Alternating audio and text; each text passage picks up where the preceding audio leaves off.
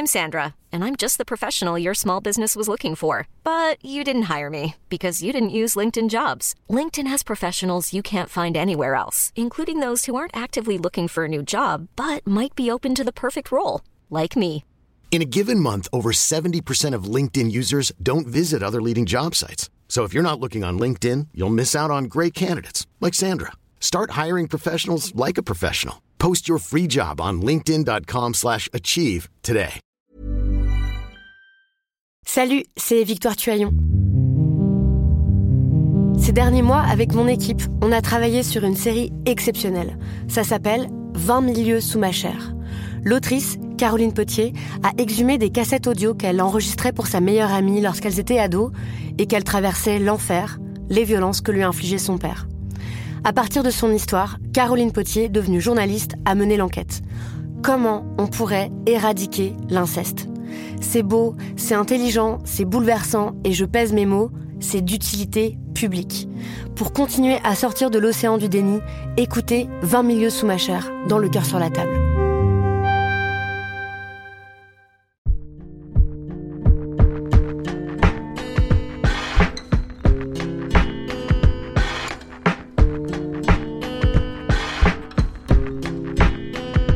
Salut, c'est Thomas Rozek. Je sais pas si comme moi vous avez cette sensation étrange que pas une année, pas un mois ne se passe sans que sorte un film, un livre, un documentaire explorant pour la millième fois la Seconde Guerre mondiale et tout particulièrement le nazisme. Alors moi j'ai fait des études d'histoire, j'ai travaillé très précisément sur ces sujets donc ça m'intéresse, mais je peux pas m'empêcher de m'interroger à force de les voir en permanence ou presque nous revenir. D'ailleurs il n'y a pas que dans le domaine artistique ou dans la recherche qu'ils s'invitent, dans l'actu également.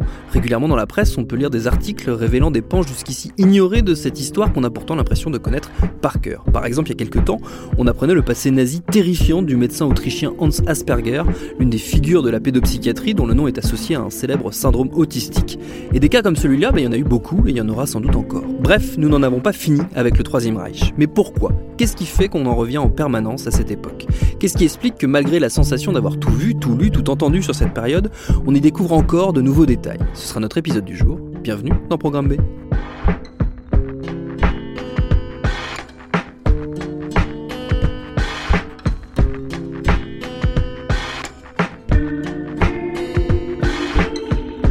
Notre invité du jour est bien placé pour savoir que le sujet est sensible. Christian Ingrao est historien, directeur de recherche au CNRS, spécialiste du nazisme. Il a signé de nombreux livres, dont récemment une biographie d'Adolf Hitler, c'est paru aux presses universitaires de France. Il l'a coécrite avec Johan Chapoutot et ça leur a valu à tous les deux une petite polémique dans le milieu de la recherche, certains les accusant d'avoir manqué de rigueur dans leur rédaction, et on y reviendra pendant l'épisode. Mais avant toute chose et pour démarrer notre discussion, je lui ai demandé pourquoi, selon lui, on continuait d'aborder le nazisme comme une période de découverte.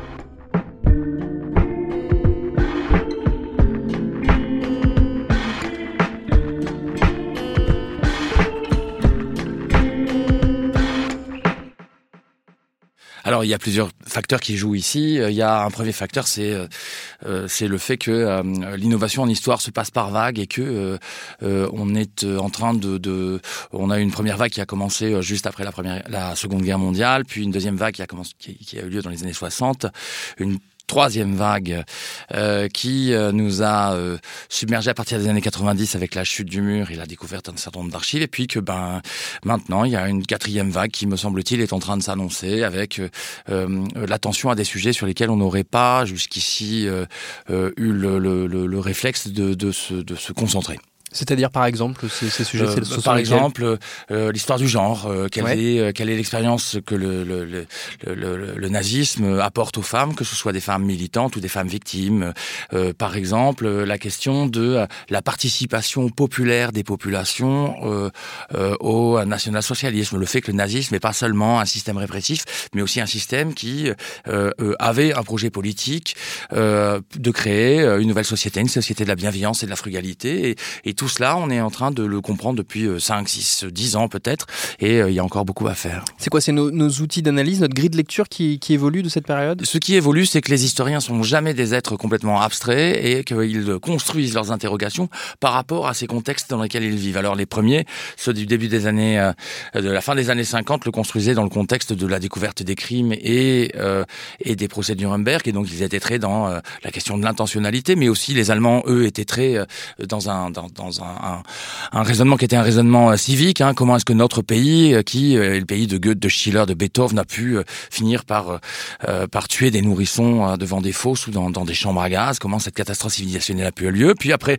on a eu la, la, vague de leurs enfants qui étaient des gens qui se posaient quand même des questions sur mais qu'est-ce que t'as fait papa pendant la guerre? et qui contestaient l'état social et libéral allemand au sein du mouvement étudiant et qui ont construit un autre modèle, un modèle qu'on appelle fonctionnaliste. Et puis enfin, à partir de, des années 90, les historiens, euh, sous le coup à la fois de l'ouverture des archives euh, des pays de l'Est et en même temps de, de cette expérience absolument traumatique qui est euh, la guerre de Yougoslavie, qui, qui correspond, si vous voulez, au retour de la violence de guerre dans les horizons d'attente des, des, Européens, ont construit euh, une dernière interrogation sur la question de l'attitude hein, des acteurs sociaux face face à la violence. Alors, ça, ces trois vagues, vous voyez, elles se sont vraiment construites parce qu'il y a une porosité entre l'interrogation historienne et l'expérience que les historiens font euh, font de leur euh, dans, dans, dans, leur dans leur propre société. Et donc à l'heure actuelle, eh bien on en est là.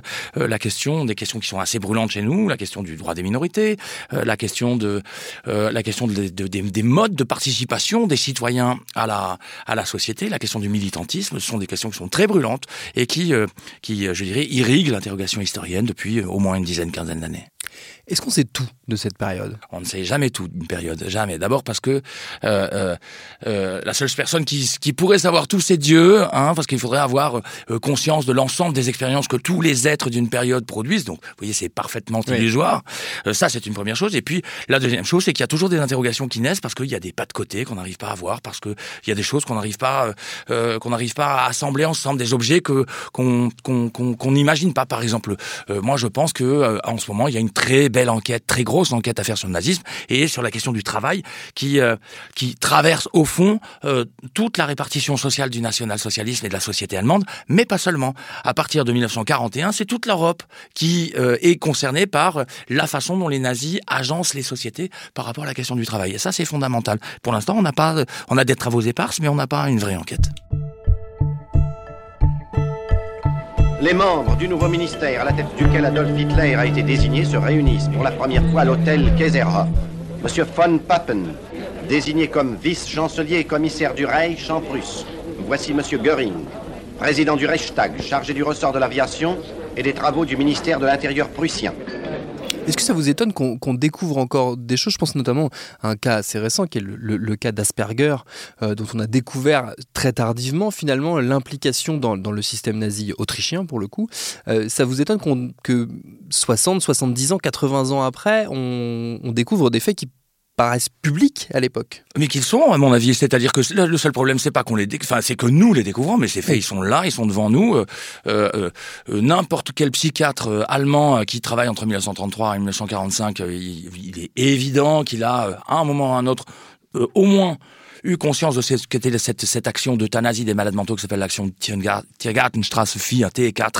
Euh, donc euh, au moins il a été au courant et s'il est resté en poste, bah, ça veut dire qu'il avait il, il, avait rien contre et au mieux bah, il y a participé. Donc euh, moi ça m'étonne pas du tout qu'on le qu'on le fasse. C'est simplement que assez souvent quand même eh ben, on a, euh, euh, il y a des choses qui, il y a, il y a des, des, conséquences qu'on n'a pas envie de tirer parce que c'est déjà tellement dur que, euh, que, que, voilà, on a, on a, on n'a pas envie d'aller voir plus et, ben, il faut que le réel nous, nous, nous, prenne par le nez pour que, pour qu'on aille voir. Non, Asperger, on, il était, il était évident qu'on, qu'on que, que, que, ça tomberait un jour ou l'autre. Est-ce que c'est parce que cette, toute cette période a tenté toute l'expérience de la fin du XXe siècle qu'il y a des choses qu'on n'a pas voulu voir, qu'on a laissé de côté. Je pense notamment, bah voilà, on, reste sur le cas d'Asperger. Toutes les découvertes autour de l'autisme partent en grande partie de, de ces travaux. Enfin, alors, alors il, y a, débat sur le fait qu'il se soit accaparé ou pas plus une partie des, des, travaux, mais bref, son nom est associé à tout un tas de découvertes scientifiques. Est-ce que justement, comme beaucoup de choses se sont passées durant cette période euh, et qui sont liées au nazisme, ont teinté la suite de notre expérience, on n'a pas voulu les voir euh, Ou on n'a pas su, je ne saurais pas s'il y a une intentionnalité dans le refus de voir. Peut-être qu'elle peut est inconsciente. Euh, hein. C'est ça, je, je pense qu'elle est assez inconsciente. Et puis vous voyez, il y a, y, a, y a, des choses sur lesquelles ben, voilà, il faudrait qu'on continue à travailler. Euh, Asperger, c'est quand même un, un petit scientifique par, rapport, par, rapport, à quelqu'un comme Werner Heisenberg, qui est un des grands génies de la physique quantique et qui est resté en Allemagne tout le temps. Et un grand génie de la physique quantique, mais mais s'il avait pu donner la bombe atomique à Hitler, il l'aurait fait. Hein et ça, euh, bah, on le sait pas beaucoup, on le dit pas beaucoup. Vous voyez, et je pense qu'il y a énormément de gens comme ça euh, sur lesquels on pourrait se poser des questions. Euh, euh Konrad Lorenz, hein, vous savez, le, le, le, bonhomme de l'éthologie animale, là, celui qui, qui travaillait sur la violence chez les oies, c'est pareil. C'est quelqu'un qui a, qui, a, qui a travaillé, euh, qui, a, qui, a, travaillé dans des, des, conditions assez agréables sous le nazisme et qui s'est pas posé tellement de questions. Donc oui, tout ça, on a souvent, on n'a pas, ça nous embête d'aller d'aller voir. Et puis il y a quand même quelque chose qui est de l'ordre de la rumination dans tout Ce qu'il faut voir, à mon sens, et ce qui explique en grande partie, à mon avis, euh, euh, euh, l'espèce de, conjonction, de compulsion plutôt de répétition qui explique, c'est que tout cela est profondément narcissique. Pour la première fois en Europe, il y a eu la tentative d'extermination exhaustive d'un ensemble et d'une communauté, la communauté, la judaïté européenne. Et ça, ça s'appelle, chez Freud, ça s'appelle, même si les gens aiment plus beaucoup Freud à l'heure actuelle, ça s'appelle une blessure narcissique. C'est-à-dire que nous, Européens, nous nous sommes vus morts, morts collectivement. Et c'est euh, cette, euh, euh, cette blessure narcissique et ce trauma-là qui est en train de, qui se, se, répète de façon cyclique et que, auquel nous, nous, nous assistons. Et l'injonction du devoir de mémoire, ça n'est tout simplement que l'injonction au retour et à la rumination du, du, du, du, du trauma initial. C'est ce qui explique selon vous qu'on y revient sans cesse, cette, cette catastrophe civilisationnelle que vous évoquiez tout à l'heure Pour moi, c'est exactement ça qui, qui, explique qu'on y revienne. Et puis, par, euh, et puis, il y a quelque chose qui fait que je, il me semble qu'on va y revenir de plus en plus, euh, euh encore de plus en plus euh, fréquemment ou intensément.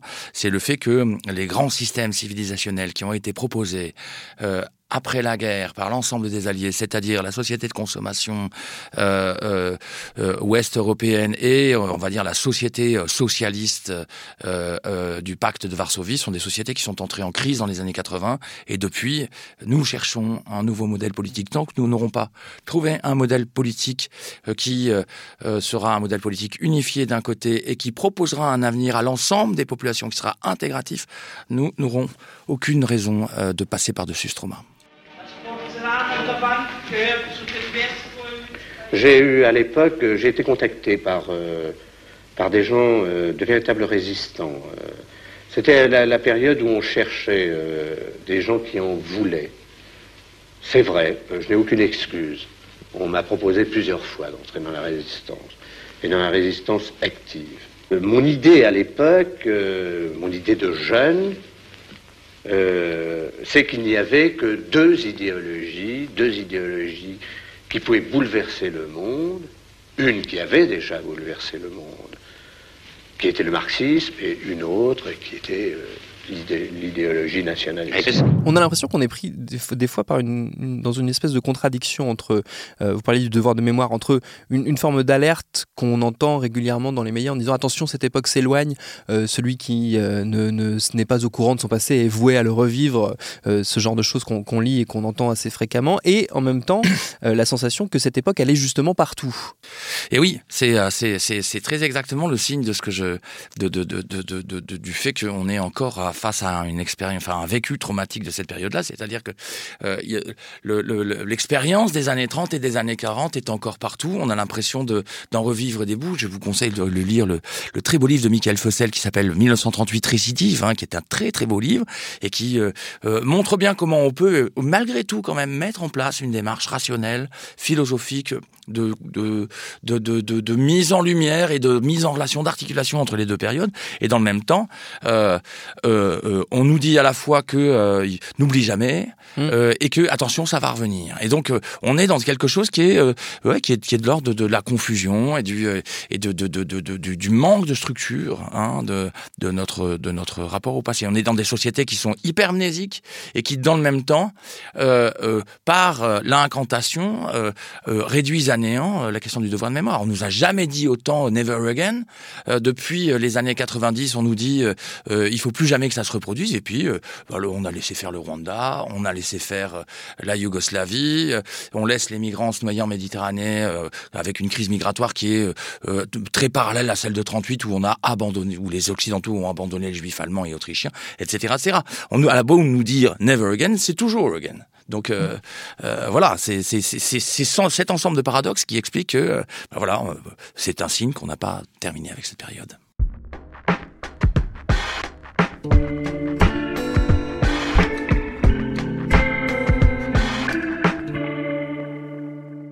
Si on parle de la recherche historique de, de manière plus, plus générale, est-ce que c'est compliqué de travailler sur cette période? Moi, je trouve pas que ce soit compliqué de travailler sur cette période. C'est euh, euh, c'est un travail très intense. Euh, c'est sans doute un travail qui a un coup psychique certain pour la plupart des historiens qui travaillent sur le nazisme. Hein. On ne travaille pas ni sur la violence, ni sur l'angoisse, ni sur l'effroi, sans sans des dispositions, je dirais, psychologiques spécifiques et sans un coup psychique spécifique. Il n'en reste pas moins que je connais assez peu de de, champs historiographique aussi intense et aussi intéressant et que on est tous prêts à payer ces prix-là. Cette intensité, elle se mesure aussi dans dans les sources de tension qu'il peut y avoir euh, autour de, de, certaines recherches. On voit souvent des, débats euh, historiques ou en tout cas des, des, polémiques, des accrochages. Vous-même, vous en avez euh, subi une au mois de septembre autour du livre sur Hitler. Ça reste, c'est encore une nouvelle fois une preuve de, on va dire, la, la, la grande actualité quelque part de cette période. C'est le signe surtout que... Euh, les historiens qui, euh, qui, qui, qui, opèrent ces recherches et leurs observateurs euh, mettent une valeur extrêmement intense et une passion extrêmement intense dans tout cela, et que la plupart du temps, les, les, les, clivages qui s'opèrent dans ces, dans, ces, dans ces querelles, hein, dans ces polémiques, sont des clivages qui dépassent de très très loin le clivage historiographique, et ce sont des clivages qui se superposent avec des clivages épistémologiques, philosophiques et parfois politiques. Hein. Les, les, grandes querelles des allemandes, les grandes querelles allemandes des années 70-80 opposent souvent, superposent un clivage gauche-droite, mais aussi un clivage histoire sociale, Geistesgeschichte, c'est-à-dire vieille histoire des idées, etc., euh, etc. Donc euh, c'est parce que les clivages sont, se, se superposent qu'ils sont très très profonds et que ça donne des querelles avec une grande intensité. Vers quel territoire vous imaginez la, la recherche sur cette période aller dans les années à venir? Ah, c'est une bonne question ça. Euh, euh, euh, moi, je pense que l'intérêt des historiens à l'heure actuelle, c'est de se, de se, de se mettre à essayer de systématiser la, les interrogations anthropologiques autour du nazisme, de se mettre à travailler, à mettre en place des enquêtes systématiques, par exemple sur le corps, sur le travail, sur, il y a de très très beaux travaux qui ont été faits par les anthropologues depuis quelques années sur l'interaction homme-animal, eh bien, allez, prenons ces travaux et allons nous amuser. C'est ma prochaine enquête, c'est pour ça que je vous en parle comme ça. Euh, allons, nous, allons, amusons-nous à voir comment les nazis tracent la frontière entre humanité, inhumanité, sous-humanité, bestialité, etc., etc. Menons une enquête euh, euh, spécifique là-dessus. Allons voir comment, par exemple, ben, ils ont tout fait pour pour protéger des bisons et que pour protéger des bisons, dans certains endroits, ils exterminent les juifs pour que les être, euh, puissent être plus tranquilles. Vous voyez des choses, des choses comme ça. À mon avis, euh, on a des trucs épars, c'est un peu comme ce que je vous disais sur le travail tout à l'heure, mais on n'a pas une enquête euh, systématique. Et je pense que ça, c'est vraiment quelque chose d'intéressant. Donc, sur le travail, sur les rapports de genre, sur les rapports hommes-animaux, etc., là, je pense qu'il y a de, gros chantiers à mettre en place. Je parlais de contradiction tout à l'heure, il y en a une autre qui me vient pendant qu'on discute, c'est que on n'a certainement euh, jamais eu euh, accès à autant d'informations, à une, production, on va dire, euh, historique aussi, aussi vaste et historienne aussi vaste. les rayonnages de librairies, les, rayons Seconde Guerre mondiale et histoire du nazisme sont gigantesques. Oui, on a un métier difficile. Voilà, c'est très concurrentiel comme secteur. Et à la fois, régulièrement, des études viennent nous montrer que le grand public connaît finalement assez mal cette période, ou en tout cas on a une vision assez partielle, ou a, encore beaucoup de, préjugés, de fausses, de fausses idées sur cette, sur cette période. Il y a aussi là une contradiction quelque part. ou une contradiction, ou alors c'est une suite logique. C'est-à-dire, euh, ben voilà, euh, euh les, euh, les, les, les, le public croule sous l'information. De deux façons. D'abord, elle croule sous l'information scolaire. Je vous rappelle qu'on fait le programme, on travaille sur le nazisme en troisième euh, et en première slash terminale, ça dépend des années selon nos gouvernants, mais on travaille deux fois sur le nazisme. en second lieu, il y a une production populaire qui, est, qui a toujours été assez forte, assez, assez mais qui a toujours été de, de, de, de qualité assez médiocre Et enfin, désormais, la production populaire, est-ce que bah, vous voulez, les livres, les livres qu'on sort sur euh, sur le nazisme dans les années 70 sont la plupart des temps des, des livres qui sont écrits par des soit qui sont des livres qui sont écrits par des historiens français qui sont pas germanophones et qui donc qui peuvent pas aller voir les archives et qui euh, se servent de bric et de broc et euh, bon, c'est pas génial. soit sont des livres qui sont traduits de façon très très tardive, très tardive de l'allemand ou de l'anglais en français. Donc on a une information qui est très datée et c'est encore dans une certaine mesure vrai à l'heure actuelle. Et puis vous avez une production d'historiens professionnels. On est une dizaine maintenant, une dizaine, douzaine en France, plus les traductions qui sont devenues euh, beaucoup plus plus aiguës.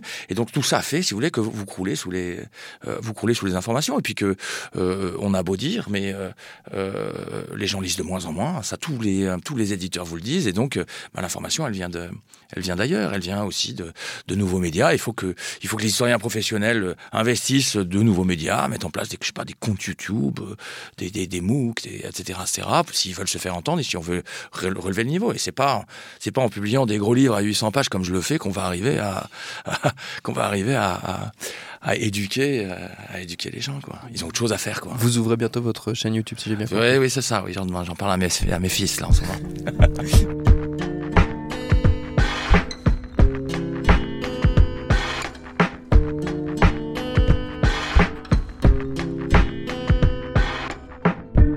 à part, moi je m'y abonnerais bien à cette chaîne YouTube. Merci Christian Ingrao pour cette discussion. Programme B, c'est un podcast de Binge Audio préparé par Lauren Bess, réalisé par Vincent Hiver. Abonnez-vous sur votre appli de podcast préféré pour ne manquer aucun de nos épisodes, Facebook, Twitter et consorts pour nous interpeller. Et à demain pour un nouvel épisode.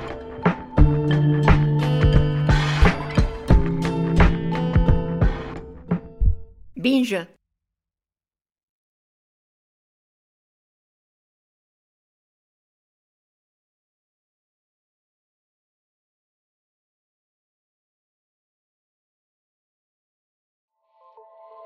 Salut, c'est Sinamir du podcast L'Affaire.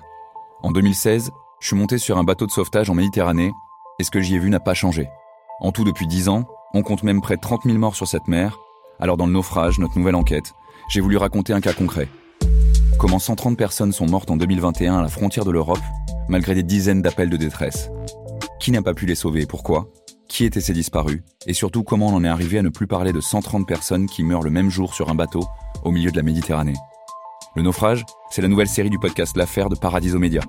Une enquête que vous pouvez retrouver gratuitement chaque semaine à partir du 27 mars 2024 sur toutes les applications de podcast.